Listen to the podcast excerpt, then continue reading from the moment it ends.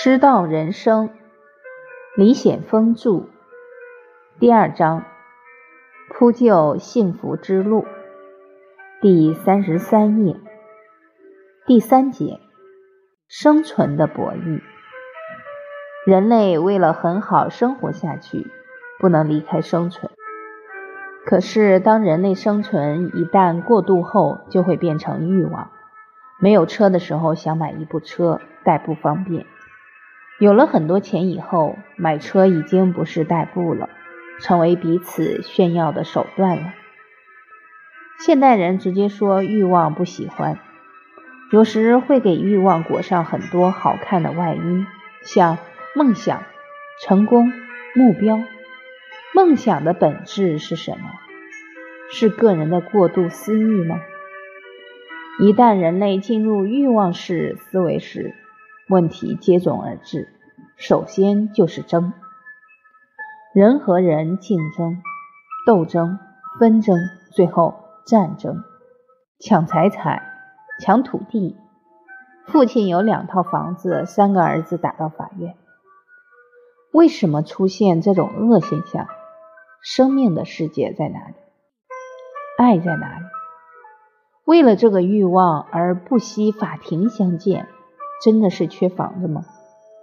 有了钱就幸福了吗？人在欲望的世界里，总会以欲望的不断满足作为目标，而没有反思自己真的需要吗？这个欲望本身就是错的，争之后就是苦，无论得到还是得不到。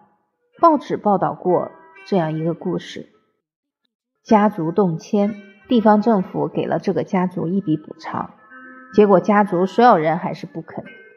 最后，政府找到一家之长老父亲，规劝他要明事理，父亲就签字了。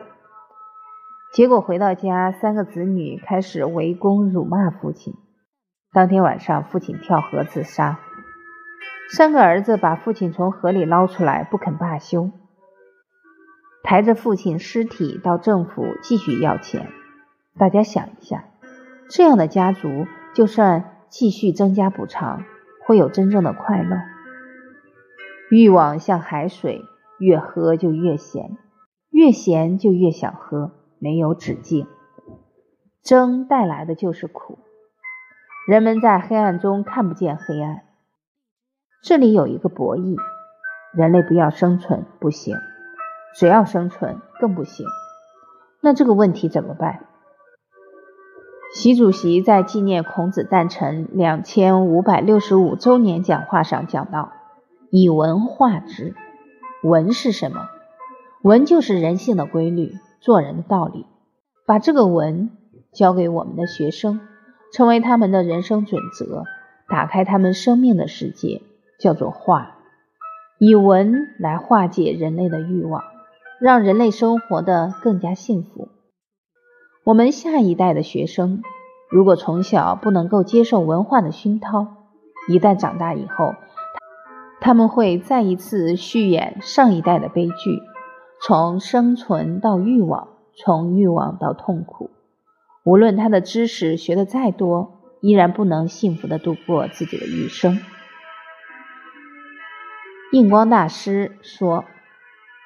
古今大奸大恶之人，皆是有好天资、大作用之人，只因依父母先生，均不知教学圣贤，躬行实践，教令学文字，为应试谋利禄之具，其智识之下劣已到极底，以训至于演出废经废伦。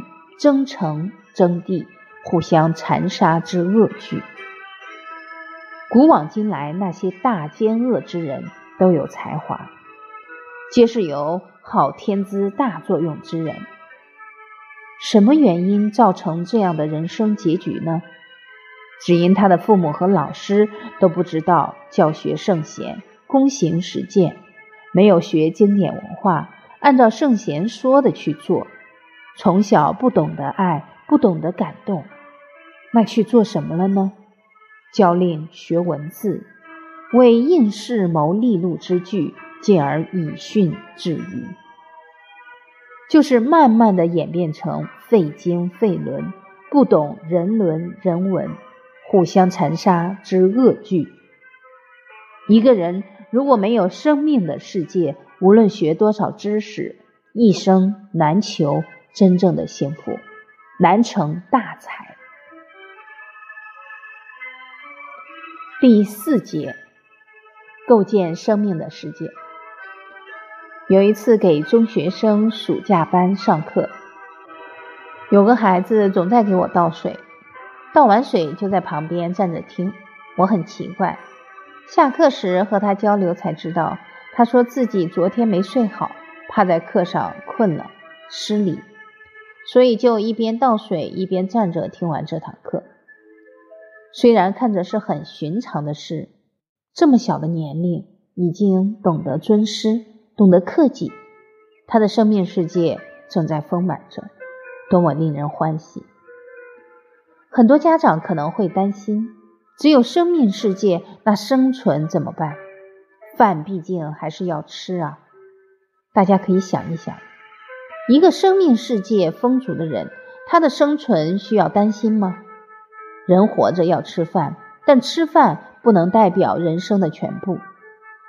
科学巨匠爱因斯坦说：“你们只懂得应用科学本身是不够的，关心人的本身，应当始终成为一切技术上的奋斗的主要目标，以保证我们科学的成果造福人类，而不致成为祸害。”把这段话转成对教育的提醒。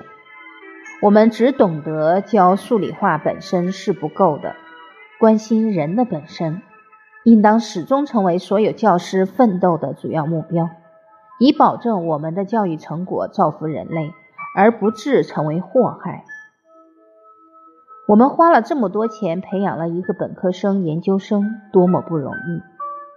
近两年来，落马的高官都是大学毕业，还有研究生。